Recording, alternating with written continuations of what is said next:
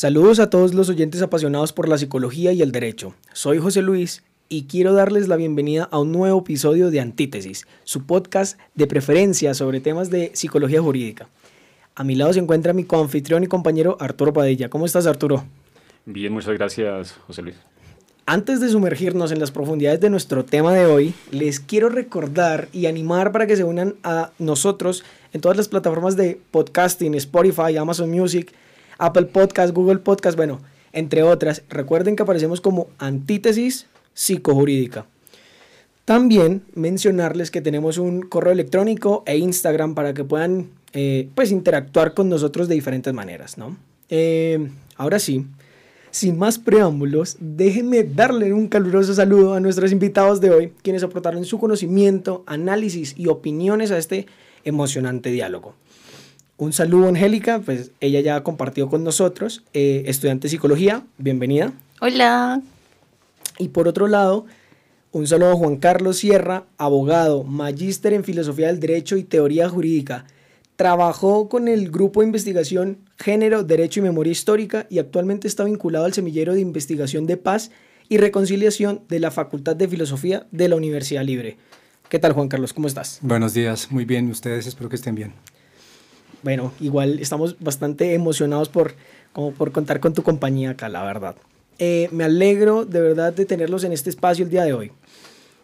Hoy tenemos en nuestro podcast eh, un tema bastante interesante y es el feminismo. Me gustaría iniciar este episodio hablando sobre qué es el feminismo y dar eh, dos noticias como para dar una breve introducción, dos noticias sobre este movimiento, ¿no? El feminismo, eh, bueno, esto claramente es un, digamos un significado bastante general. Eh, el feminismo es un movimiento político, social, académico, económico y cultural que busca crear conciencia y condiciones para transformar las relaciones sociales, lograr la igualdad entre las personas y eliminar cualquier forma de discriminación o violencia contra las mujeres. Ese es como el, como el significado. Y pues precisamente eh, para dar continuidad voy a dar como las dos noticias. La primera es, eh, digamos que es más como informativa, diría yo, o bueno, más que informativa es como histórica, que se trata de la ley de cuotas. ¿Qué significa esto? En, en, el, en el 91, en Colombia, eh, fue como Colombia figura como uno de los, de los primeros países latinoamericanos en implementar una ley llamada la ley de cuotas que hacía como eh, incentivar la participación política de las mujeres. Entonces se tiene que cumplir con, un porcentaje de, del 30% de la lista electoral en el Congreso. Eh, esto pues para darle claramente como protagonismo eh, a la mujer pues en temas de política, ¿no? Porque pues todos sabemos que la mayoría de políticos pues figuran ser hombres, entonces esto es como que sí o sí tiene que, pasar, ¿sí? O sea, ya sea más, pero no menos de ese porcentaje. Y por otro lado, eh, la segunda noticia, que también tiene que ver, digamos, con, con el tema de, de, mujeres, de feminismo, es el asesinato que ocurrió eh, en el 2021, en noviembre, del niño argentino Lucio Dupuy. Este niño eh, fue, digamos que, brutalmente asesinado por sus cuidadoras, su madre y, digamos, la novia de la madre.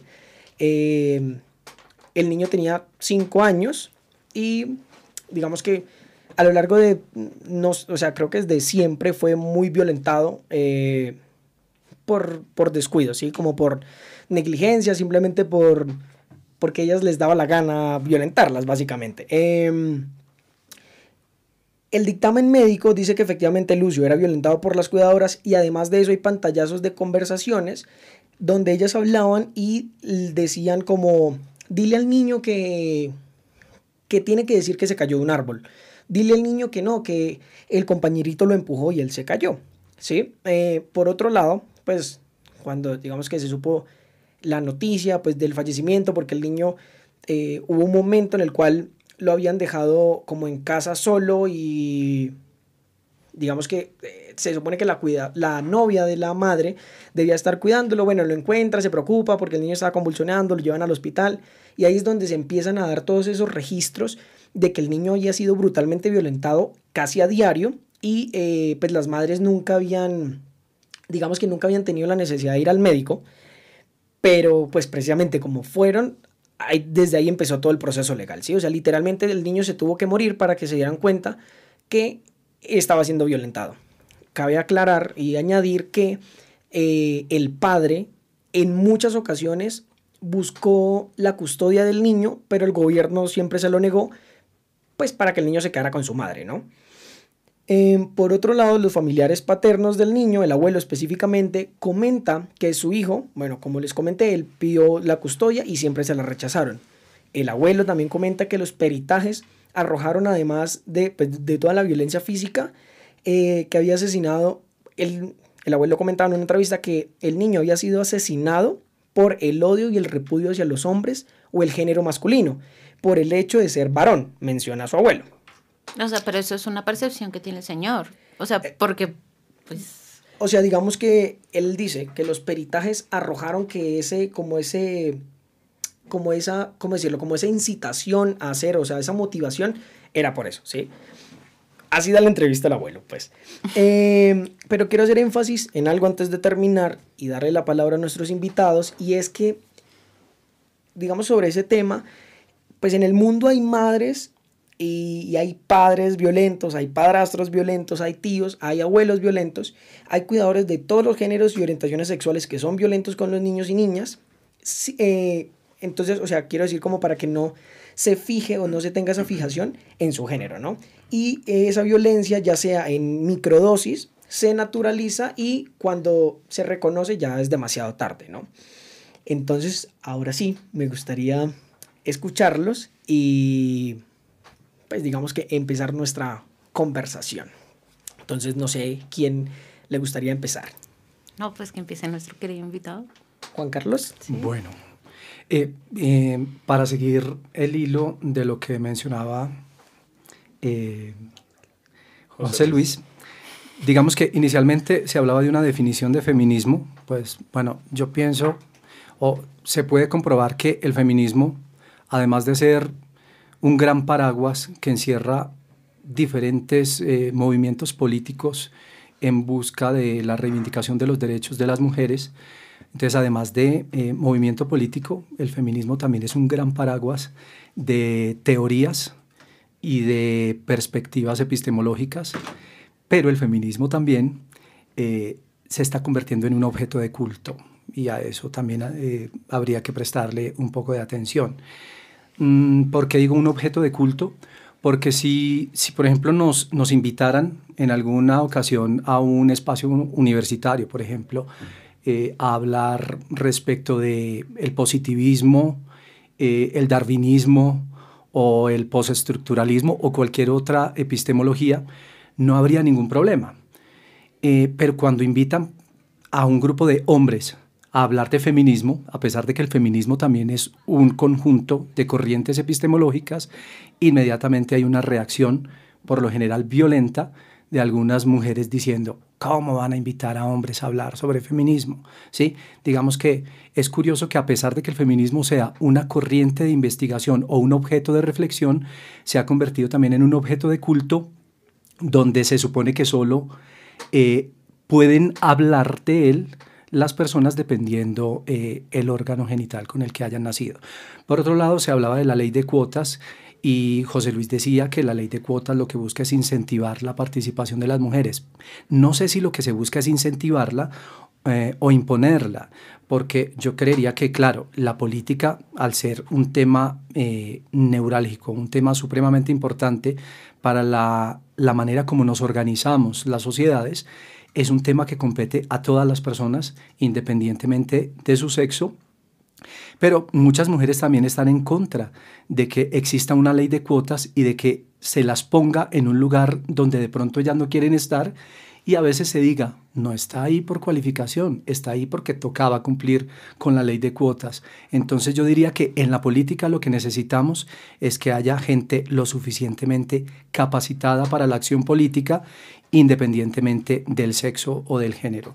Ahora, respecto de la noticia que usted mencionaba, del asesinato de un niño, creo que fue en Argentina. Argentina, sí. Eh, claro, si ustedes buscan, habrán noticias de todos lados, así como hay muchas noticias que hablan de la violencia de la que son víctimas las mujeres, también es bueno entender que hay muchas noticias donde las mujeres son actores de violencia. El problema muchas veces es que se malinterpreta este tipo de críticas y, por ejemplo, si yo digo, tanto los hombres como las mujeres son agentes de violencia, eh, y no comparto la narrativa hegemónica del feminismo donde a la mujer se la, se la dibuja o se la perfila como un sujeto que es meramente víctima de violencia y no productor de violencia, se, eh, se, tiende a pensar que es que estoy justificando la violencia hacia las mujeres. No, hay que tener claro que toda violencia es chocante, no es socialmente deseable que exista violencia, pero lo que encuentro negativo muchas veces del activismo o del discurso del activismo feminista es que a la mujer se la tome como si fuera eh, víctima de nacimiento, al hombre como culpable de nacimiento y se nos olvida que, eh, porque ese es un tema importante para la filosofía, el tema de la responsabilidad individual, el tema del de sujeto autónomo como sujeto responsable implica que eh, pensar que la mujer es solo víctima es desconocerle que también goza de la naturaleza humana, que por lo general es una mezcla de bondad y maldad. Ok, Juan Carlos, muchas gracias por esa intervención bastante enriquecedora en realidad. ¿Y Arturo?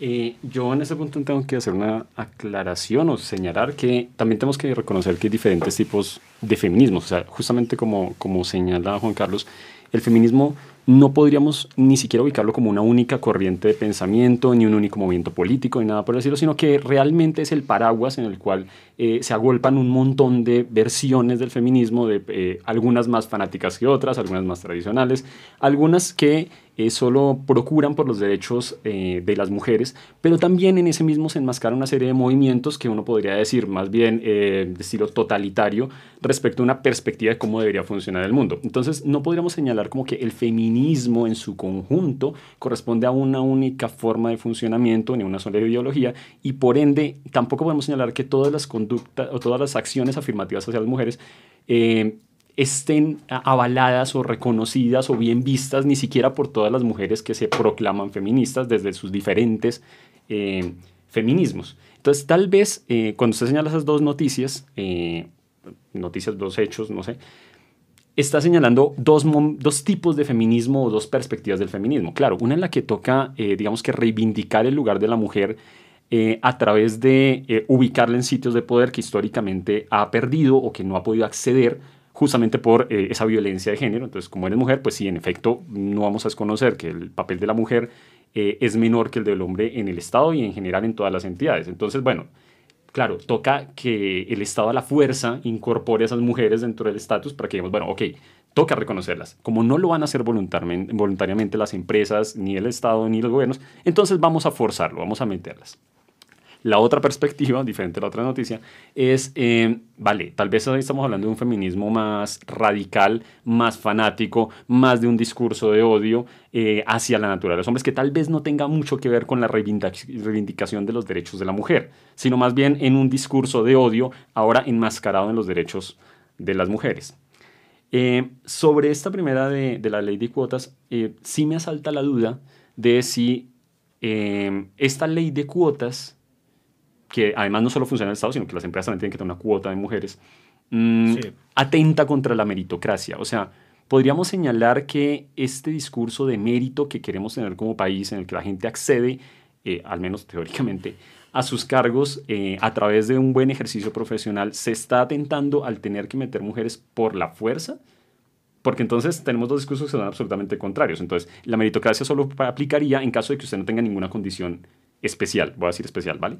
Es decir, si usted no, no pertenece a una población LGBT, si usted no pertenece a una población afro, si usted no pertenece a una población indígena, si usted no pertenece a una población mujer, en últimas, la meritocracia solo sería para un grupo de personas que sí tienen que luchárselo por mérito y no tendrían una cuota que necesariamente tengan que entrar. Claro, yo sé que es una afirmación fuerte, pero al menos tendríamos que contemplar qué tan qué tanto las cuotas violan justamente la, eh, esa capacidad de las personas de demostrar su mérito.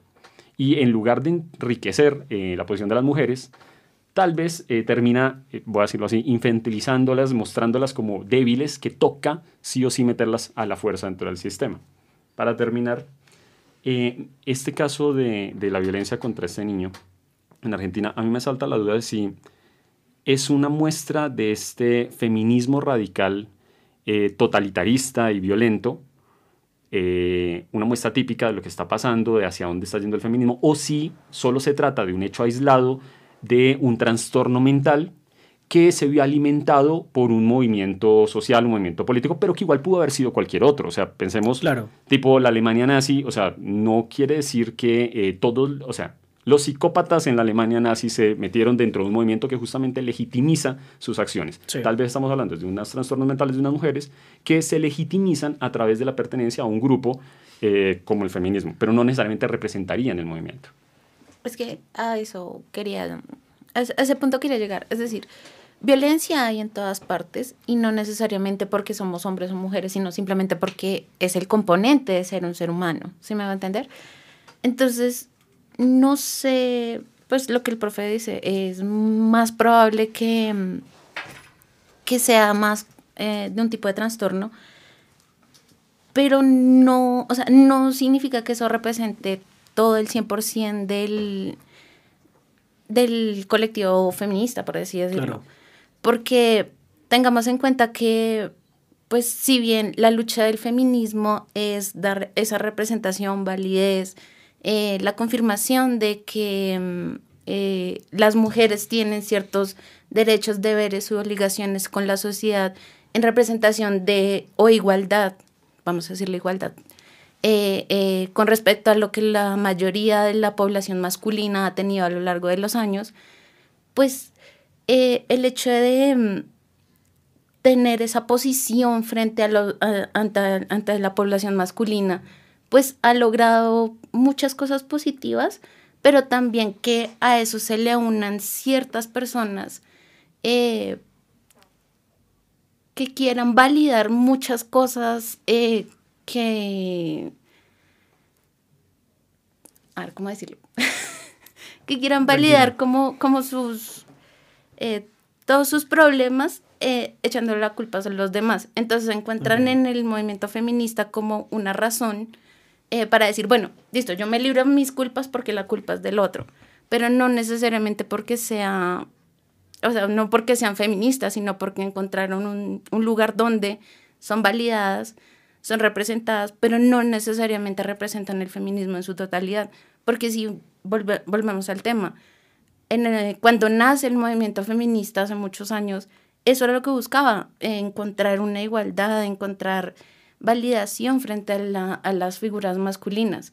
Ahora, esa cuota de la que veníamos hablando, pues yo no sé qué tanto es mérito, qué tanto es eh, ver, eh, pues que se vea bien vista esa, eh, alimentar esa cuota, no sé. ¿Sería posible mantener la participación de las mujeres en la política y en las empresas sin esa ley de cuotas? O sea, en su momento histórico, claro, fuera necesario, podemos eh, suponer que era una obligación que el Estado fuerza la situación.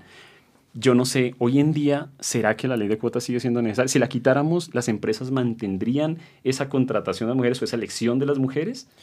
Yo diría personalmente que, que depende, ¿no? ¿Por qué? Porque, o sea, bueno, yo soy muy de, bueno, mi perspectiva es muy de tu funcionalidad o de lo que tú tengas para aportar, ¿sí? Entonces, supongamos, yo soy el dueño de una empresa y, no sé, necesito transportar cantidad de objetos, ¿sí? Entonces necesito personas expertas en transportar esos objetos, ¿sí? Personalmente no me fijaría en si es mujer, si es hombre, si la mujer es levantadora de pesas o si el hombre nunca ha levantado una, una mancuerna de 5 kilos, ¿no? O sea, personalmente no me fijaría en eso, creo que dependería eh, como de la habilidad que se tenga para la diferente acción, pues, que se requiera, ¿sí? Entonces... Como más eh, un tema de, de oferta y demanda. también. Exacto, o sea, como que yo te digo, eh, necesito personas que hagan esto. Entonces, supongamos algo, se, se inscriben 10 mujeres y 10 hombres. Yo miro la persona que me sea más útil a mí, ¿sí? Como empresario, pues. Entonces... Y si esa persona que te es más útil es una mujer, pues aún así la contratas. Claro, o sea, por eso digo, esa es a mi, a mi opinión, yo, o sea, si ella me demuestra que cumple con lo que yo necesito en mi empresa, yo digo, contratada, tiene, o sea, ¿por qué no? Pero eh, justamente estamos partiendo de que tú, José Luis, no tienes ningún prejuicio al respecto. El asunto es si la gente tiene un prejuicio al respecto, eh, funciona de la misma manera. Me voy a poner de ejemplo. Yo lo siento, yo tengo que aceptar que yo prefiero trabajar con mujeres. O sea, siempre, siempre, siempre que trato de armar un grupo de trabajo o busco un líder, siempre busco una figura femenina. Es un prejuicio. Es un y. Ahí, y ahí tocaría, ahí uno también podría decir, ¿sería necesario que los hombres se organizaran y dijeran, este no quiere contratar hombres? ¿Será que hay una especie de discriminación hacia los hombres? No sé. Yo creo que en ese tipo de cosas no, hay, no habría que, por ejemplo, la pregunta era si será que esa ley todavía sería útil o no. Yo creo que depende también de los contextos. Habrá contextos donde todavía la participación de las mujeres es más rechazada. Para mí, o sea, yo no tengo ninguna duda de que todos, todos, independientemente del sexo, eh, deben estar habilitados para la acción política, para el ejercicio político. Eso en lo que tiene que ver, por ejemplo, con la ley de cuotas. Pero me pregunto también si en muchas ocasiones repetimos supuestos sin, sin datos empíricos suficientes. Por ejemplo, se acostumbra a decir que casi siempre los cargos directivos los tienen los hombres. Habría que mirar si eso es cierto. Al menos, si usted mira las entidades estatales, casi que, por ejemplo, en el distrito, casi todas las, las, las secretarias eh, eh, del gabinete de, de, la alcaldesa, casi todas son mujeres. Muchos cargos directivos son mujeres.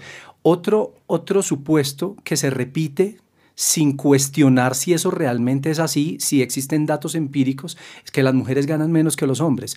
Hasta el sol de hoy yo no conozco ninguna magistrada que gane menos que un magistrado, no conozco a ninguna subdirectora que gane menos que un subdirector. Eh, claro, podrían haber escenarios donde sí, eh, todos hemos conocido escenarios de trabajo donde una persona, independientemente del sexo, puede hacer lo mismo que el otro, y gana menos y muchas veces no es por el tema del sexo. No se trata de si es hombre o mujer. Yo he trabajado en, entidades donde una persona hace lo mismo que yo y le pagan menos, pero es debido a que por eh, eh, la mala organización estructural de la entidad, cogen a una persona que no tiene el mismo nivel profesional para hacer lo mismo, pero entonces obviamente como no tiene el nivel profesional, lo contratan, le pagan menos, independientemente de si es hombre o si es mujer, le pagan menos por su estatus académico, pero no por si, y por si es hombre o si es mujer. Claro, eso es bastante, digamos que importante. Angélica, ¿tiene algo para aportar? Pues a ver, eh, esta tal vez quizás es algo, una situación muy, muy personal. Tranquila mi mamá es una persona demasiado inteligente, ¿sí me va a entender? Mi mamá tiene eh, pregrado, posgrado y, eh, y maestría. Mi mamá siempre ha tenido el problema de que por ser más inteligente que sus jefes y, y que sus jefes han tendido a ser hombres, le menosprecian su conocimiento porque es mujer. Esa, esa siempre ha sido la, en la mayoría de las ocasiones el problema que tenía mi mamá al momento de acceder a un cargo. ¿Sí me va a entender? No sé si se aplica el 100% de todas las personas, o por lo menos todas las mujeres, pero por lo menos es el caso particular. Es algo muy, muy personal. Entonces, si vamos a esa, no importa cuánto estudie una mujer, porque está el caso de mi mamá. Mi mamá sabe mucho, pero siempre se ha topado con jefes, hombres, desgraciadamente, que no, no, no sé si es por miedo, no sé si es por, o sea, desconozco las razones. Y muchas rivalidades que se pueden manejar en el mundo profesional. Que no, no, le da, no le permiten acceder a cargos un poco más altos o a equilibrar su sueldo con su nivel de conocimiento, ¿sí me va a entender? Entonces es donde uno dice, a ver, siempre, siempre va a estar esa, esa dualidad de, ok, contrata una mujer, pero en un cargo con un, con un sueldo más bajo. Entonces, pero, por ejemplo, yo le preguntaría a Angélica, eh, aunque yo no soy él, yo no soy acá el moderador, No, no pero, te preocupes, pero- pero sí preguntaría, ¿usted cree que la situación podría ser diferente si su mamá tuviera una jefe o su jefe mujer, su hipotética jefe mujer, podría decir, esta mujer es muy inteligente,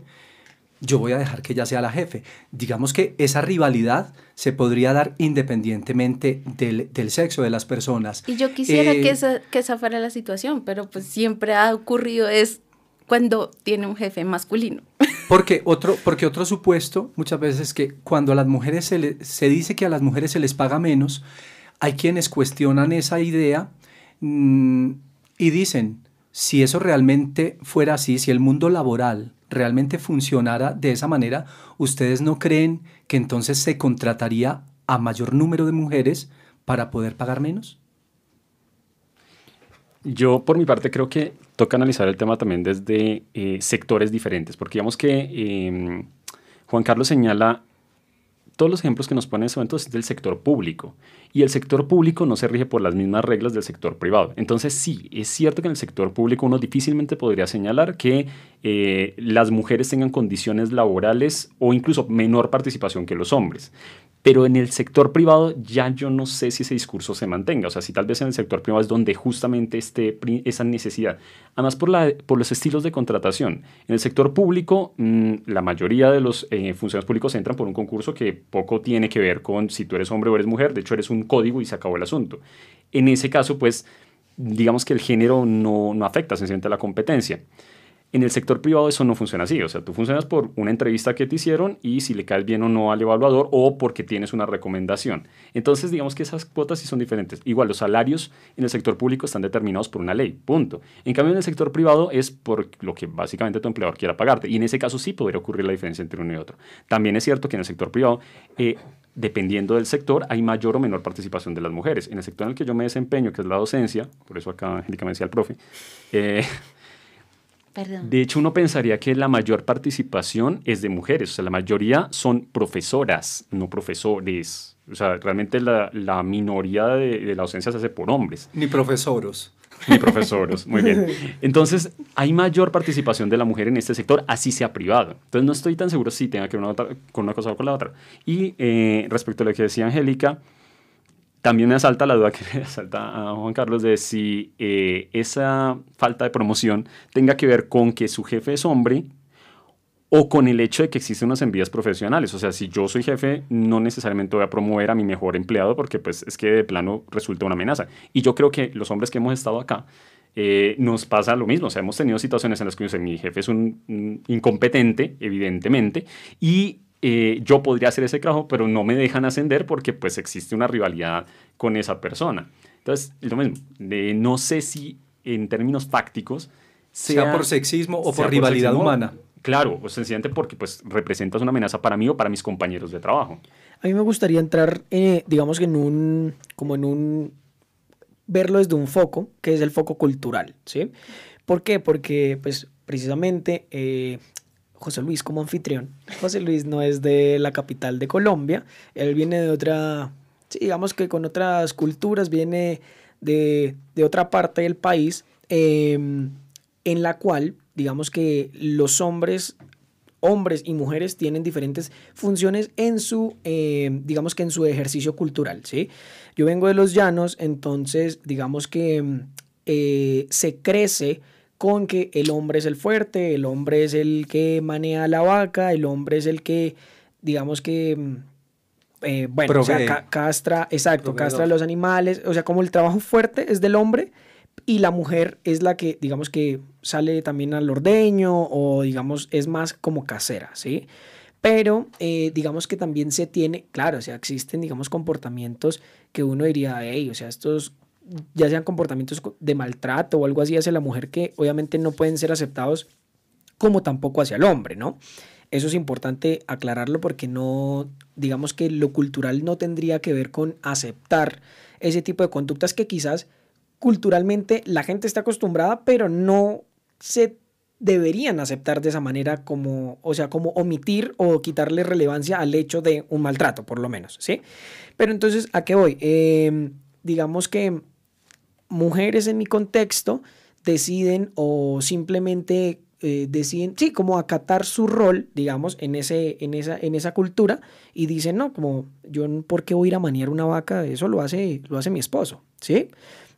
Van ellos dos, cinco jinetes, manean las vacas en el trabajo de llano y ellas al mediodía están, digamos, preparándole el almuerzo a los obreros, etcétera, ¿sí? Pero creo, desde mi perspectiva, no debería ser visto como de que el hombre la tiene esclavizada a ella o, o, ella lo tiene esclavizado a él por hacer el trabajo fuerte, ¿sí? O sea, creo que no es necesario entrar como en esa perspectiva, ¿sí? Porque precisamente iba a mencionar, eh, el coleo es un deporte autóctono de los llanos ¿Qué sucede? El coleo hace, yo creo que por ahí una década o década y algo, eh, los únicos que participaban eran hombres, ¿sí? En, en el coleo. O sea, de hecho, de, hay una manga de coleo, sueltan una vaca o, bueno, un toro, y va el jinete al lado de un acompañante y tumban por la cola al, al toro o a la vaca, ¿sí? Entonces, dependiendo de cuántas vueltas de la vaca en el piso, eh, gana más puntos o menos puntos, ¿sí? Lo cual pues resulta ser bastante, digamos, para el dilema animalista y todas estas cosas, pues sí, pero es cultura. Yo también, de hecho, soy de allá, pero no me gusta el coleo. No lo patrocino, no me gusta. Bueno, pero se tiene ahora mismo una tendencia de que las mujeres ahora son coleadoras y son muy buenas coleadoras, ¿sí? Entonces, ¿y, el, ¿y por qué se deciden entrar al tema del coleo? Porque el papá le dice, venga, venga, mijita, montese a este caballo y la deja a ella y ella va aprendiendo y se forja como un par a los coleadores que ya hay, ¿sí?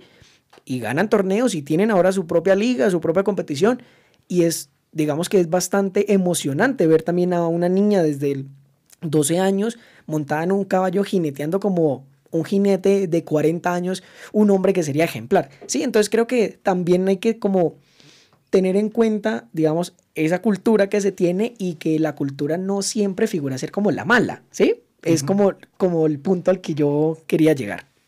Arturo, ¿qué iba a decir? Eh, justamente cuando usted reconoce que en su cultura hay como esa historia en la que las mujeres ocupan un rol y no es como que estén insatisfechas con el rol, o sea, como que el rol funciona, funciona para ellas y funciona para los hombres. También hay que reconocer que si el feminismo busca eh, ese eh, esa igualdad y esa liberación de la mujer respecto a sus roles, respecto a lo que ella quiere hacer, el querer ocupar el lugar de madre o querer ocupar el lugar de cuidadora o del lugar del hogar, pues también es, debería ser legítimo, porque en últimas lo que está diciendo el feminismo es tú decides qué hacer y ese qué hacer si es eh, quedarte en la casa, pues dijo Barbie, eh, puede ser lo que quiera hacer. hacer. Si yo quiero ser ama de casa, pues debería ser un discurso legítimo desde el feminismo. O sea, tú quieres serlo, like, pero fue por decisión tuya, no porque te lo impusieron. Igual, la niña que quiere ser jinete, pues like, o sea, chévere que tú quieras ser jinete y te lo vamos a promover para que tú puedas hacer todo lo que quieras ser.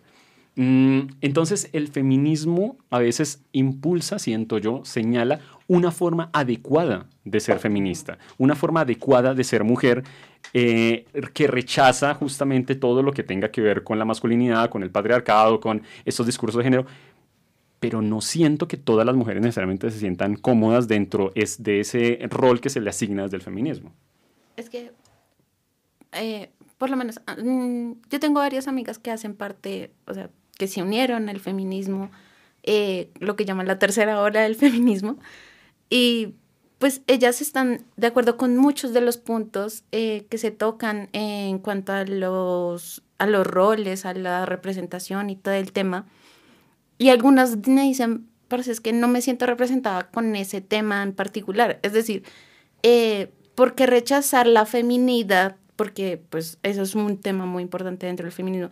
Se rechaza la feminidad desde, desde los roles eh, femeninos y masculinos como la mujer en la casa y el hombre al trabajo, por ejemplo. Eh, hay algunas que em, están de acuerdo con eso, otras que no están de acuerdo con eso. Y es, y es, donde se crea mucho, mucho debate en cuanto, en cuanto a las cuestiones del feminismo. Entonces, em, cuando decimos que una niña puede ser, pues como dice José, eh, coleadora, Eh, una niña puede ser astronauta, sobre todo ahorita en el auge de Barbie, vamos a ser muy, muy en pro Barbie. Eh, también es validar ese tipo de situaciones, es decir, si puedo ser una niña masculina, pero también me representa el feminismo, por ejemplo, ¿sí? Eh, puedo ser una niña eh, con estilo muy masculino, pero sigo siendo femenina, sigo siendo femenina. viceversa. Exacto. O, un niño puede, puede tener un aspecto muy femenino, pero eso no implica que pierda su masculinidad. Entonces es, es como encontrar ese, ese equilibrio en, en donde no discutir qué es femenino y qué no es femenino, sino eh, pues decir, hombre, aquí, aquí podemos todos tener esa igualdad que tanto se busca sin desmeritar los gustos, las, eh, como esa, esa propiedad, esa, esa identidad que tenemos cada uno. No, incluso eh, se podría llegar también al punto de decir, ¿cuál sería el problema si pierdo mi masculinidad o mi feminidad? Y ahí ya tocaríamos otro tema que son las teorías queer, pero bueno, eso es harina de otro costal. Más bien de lo que hablábamos de los roles, de los roles domésticos o no domésticos. recuerdo que una amiga, una amiga abogada, me decía hace poco que la visité, no nos veíamos hace años, y ya cuando la visité tenía esposo y tenía bebé. Y me dijo, mira, yo antes era feminista, y me sentía bien con las feministas porque yo efectivamente sentía que la sociedad a las mujeres no nos permitía ser libres, no nos permitía hacer lo que queríamos. Ahora que yo disfruto atendiendo a mi marido y a mi bebé, a las feministas no les gusta. Entonces ahora siento que son las feministas las que no permiten que las mujeres tomemos nuestras propias decisiones y me dicen que es que yo no estoy tomando la decisión adecuada, como lo decía Arturo ahora.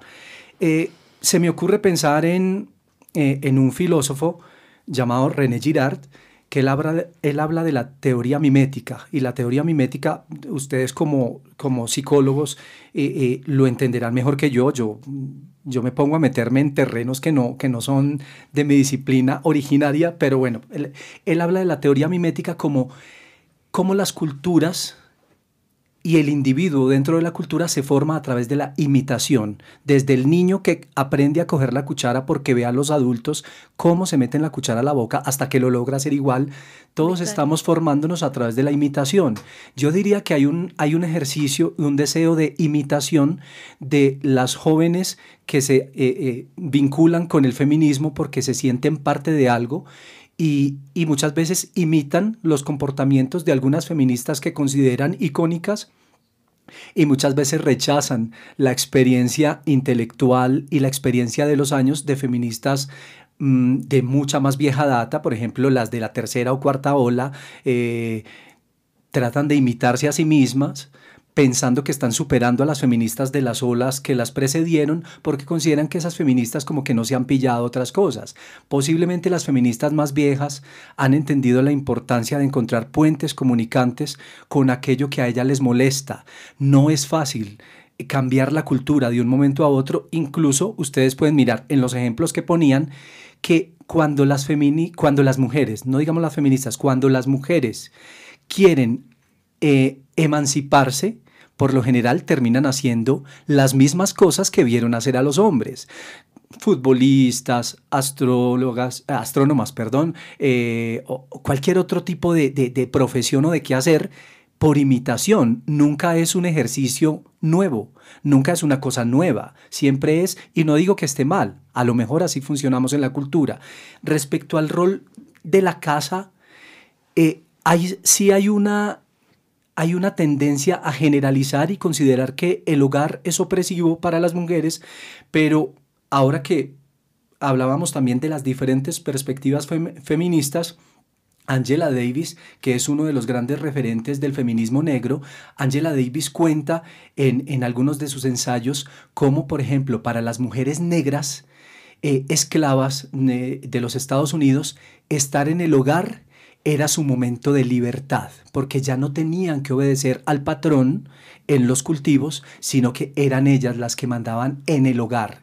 Era su espacio como de recogimiento, además un espacio de reconfiguración o más bien de recuperación de los afectos, porque en la esclavitud fácilmente a su esposo lo podían eh, vender en otro, en otro territorio, su esposo se iba, usted se quedaba sin, su, sin la persona que usted amaba y sin el papá de sus hijos, entonces estar en el hogar para ellas era la posibilidad de, de recuperar los lazos afectivos perdidos. Entonces, si ven, si hay un discurso de alguna manera hegemonizante que tiende a señalar desde el feminismo el hogar como el lugar de todas las opresiones, pero eh, si uno hila un poco más, eh, eh, más fino, encontrará que también hay feministas como Angela Davis que reivindicaban desde el feminismo negro el, el rol de la mujer en el hogar, porque en el hogar de las esclavas, en su hogar eran ellas las que mandaban.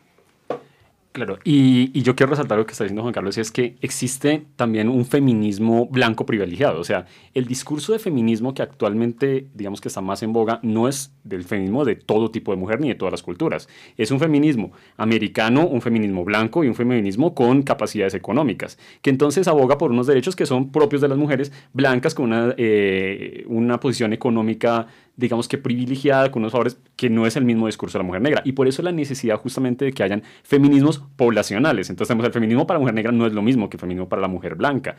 Y no debería ser lo mismo el feminismo de americano, me estoy refiriendo a Estados Unidos, Cono Norte, que el feminismo para las latinas, porque es que probablemente son cosas diferentes. Claro. En América, de hecho, las mujeres ocupan un lugar bastante importante. O sea, en Latinoamérica la mujer es el eje central de la familia. Y creo que todos reconocemos, de hecho, que la mamá es como la persona más importante para uno. No es el papá. La mayoría toma el discurso de que el papá, ah, ese man. En cambio, la mamá sí es como, no, es que la mamá se respeta, se cuida, es el eje. Y de hecho es la que pone las normas muchas veces por encima del padre. El padre hace un ejercicio fuerte de trabajo, sí. Pero si miran sus casas, muchas veces es la mamá la que pone las reglas, incluso al papá. Entonces, nuestro discurso de, de feminismo tal vez no debería ser el mismo discurso de feminismo de América del Norte, porque es que no tenemos realidades iguales. Entonces la reivindicación de esos derechos tal vez no es la misma. Y en esa misma medida, y ya con esto corto mi intervención, es existen incluso labores que están estigmatizadas por el feminismo cuando de hecho son un ejercicio de empoderamiento de la mujer. Estoy pensando, por ejemplo, los temas de, a decirlo así, eh, comercio sexual de la mujer están estigmatizados por el feminismo. Entonces dicen, no, que usted no puede ser eh, acompañante, ni puede ser una webcam, ni puede ser nada de eso, porque es que eso es justamente promover el patriarcado y utilizar el cuerpo de la mujer como comercio. Claro, pero si yo soy mi propia dueña, si yo justamente me di cuenta que puedo utilizar mi cuerpo para explotar este sistema y, y puedo generar ganancias y yo misma me gestiono, ¿Eso no sería también feminismo? Cuando yo misma soy la dueña de mis decisiones y me enriquezco a partir de entender cómo está funcionando el sistema. A mí lo que me preocupa, eh, Arturo, con lo que usted dice de que, pues, que se podría mirar un feminismo desde diferentes sectores, eso es cierto. Y, y de hecho lo hay, pues hay un feminismo que, o varios feminismos que, que reflexionan sobre la negritud de las mujeres o sobre algunas que son abolicionistas y no algunas que son prohibicionistas no les gusta eh, eh, la prostitución, otras que narrándose también como feministas reivindican su libertad sexual y su libertad incluso de, de, instrumentalizar su propio cuerpo como, como manera de reivindicación y de, ejercicio de la libertad, a mí lo que me preocupa, y yo no estoy seguro si esta es una preocupación filosófica, teórica o incluso existencialista, no lo sé, es, es esa tendencia a que pensamos que todo tiene que pasar por el filtro feminista, de la corriente que sea. ¿Por qué lo digo? Porque muchas de las preocupaciones eh, de, las mujeres pareciera que tienen que estar siempre enmarcadas en el feminismo o en cualquiera de los feminismos. O bueno, cuando digo feminismo, ya saben ustedes que me refiero a un amplio paraguas de diferentes feminismos. ¿Por qué tendría que pasar siempre por ahí? Es una cuestión casi que religiosa, así como la gente no quiere pensar en la idea de Dios sin la institución religión, es como si hoy en día se nos hiciera casi imposible pensar en la mujer sin la institución feminismo. Ahí es cuando yo digo también que convertimos al feminismo no solo en un objeto de reflexión, sino en un objeto de culto. Usted casi que tiene que hacer una tesis. He conocido amigos que eh, estoy haciendo una tesis sobre el páramo de Santurbán.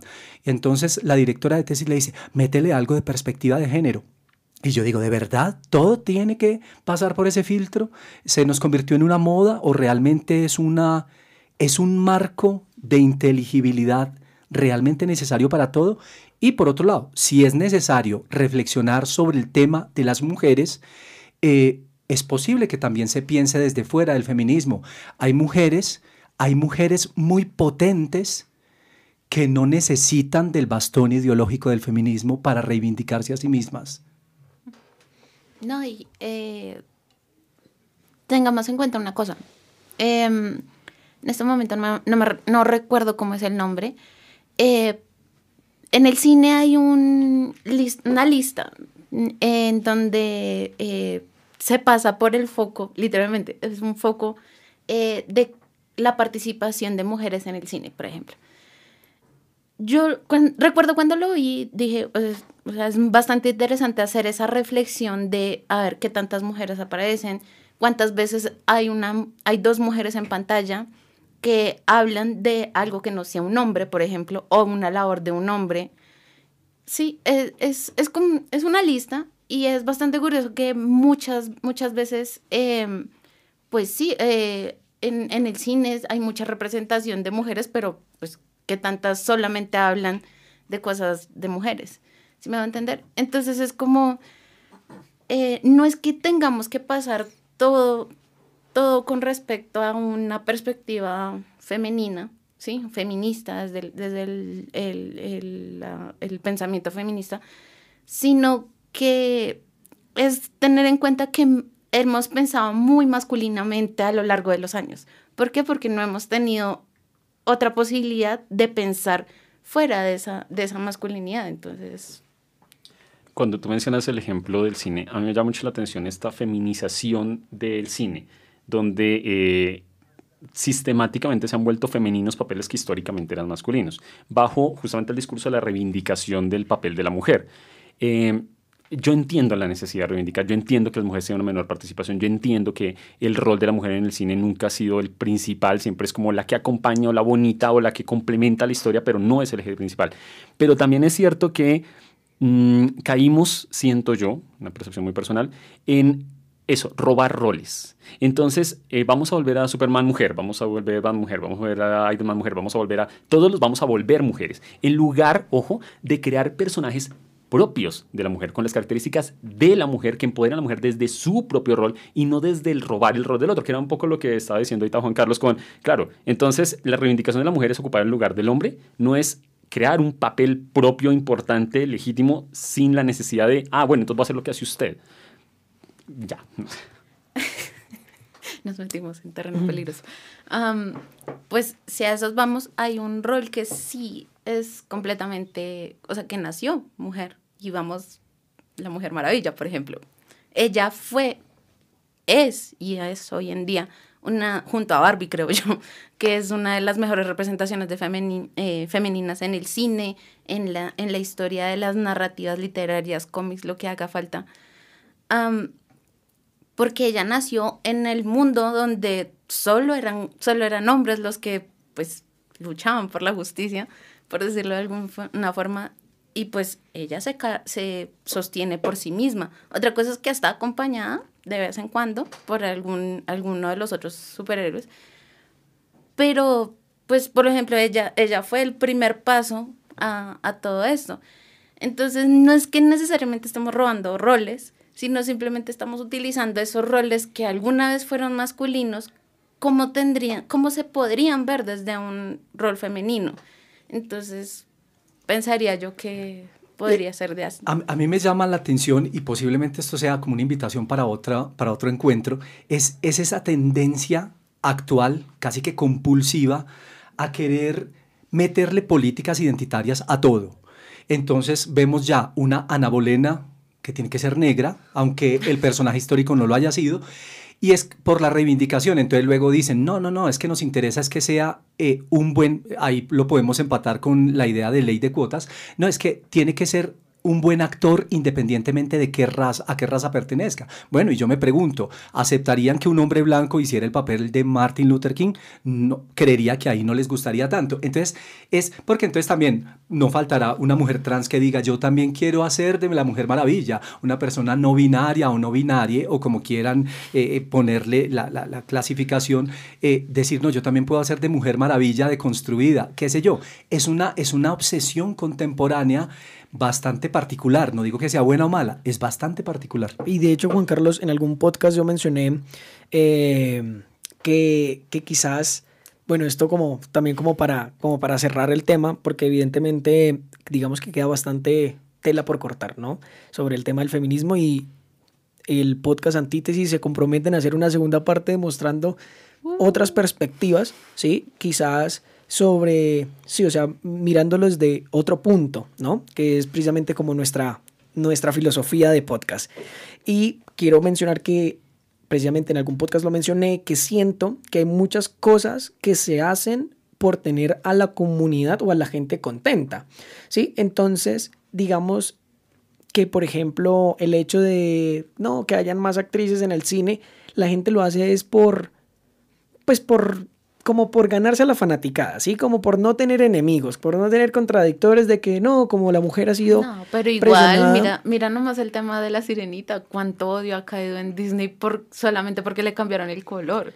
Claro, pero igual yo creo que esas son cosas ya más como a fuerza, ¿sí? O sea... Pero es que si el cine es también una representación de la vida real, de alguna manera es una recreación de la vida real, eh, el cine se puede mostrar con todas aquellas cosas incluso que nos chocan. Bueno, hay mujeres en el cine y no todas están hablando de mujeres y de feminismo. Bueno, porque posiblemente en la vida cotidiana la espontaneidad lleva a las mujeres a que no siempre están hablando de las mismas cosas. Habría que pensar eso. Yo solo quisiera cerrar con un tema relacionado con la violencia, que me gustó lo que Angélica dijo. Sí, la violencia, por ejemplo, para hacerle mi crítica, meter el dedo en la llaga del feminismo, la violencia no es patriarcal, la violencia es humana.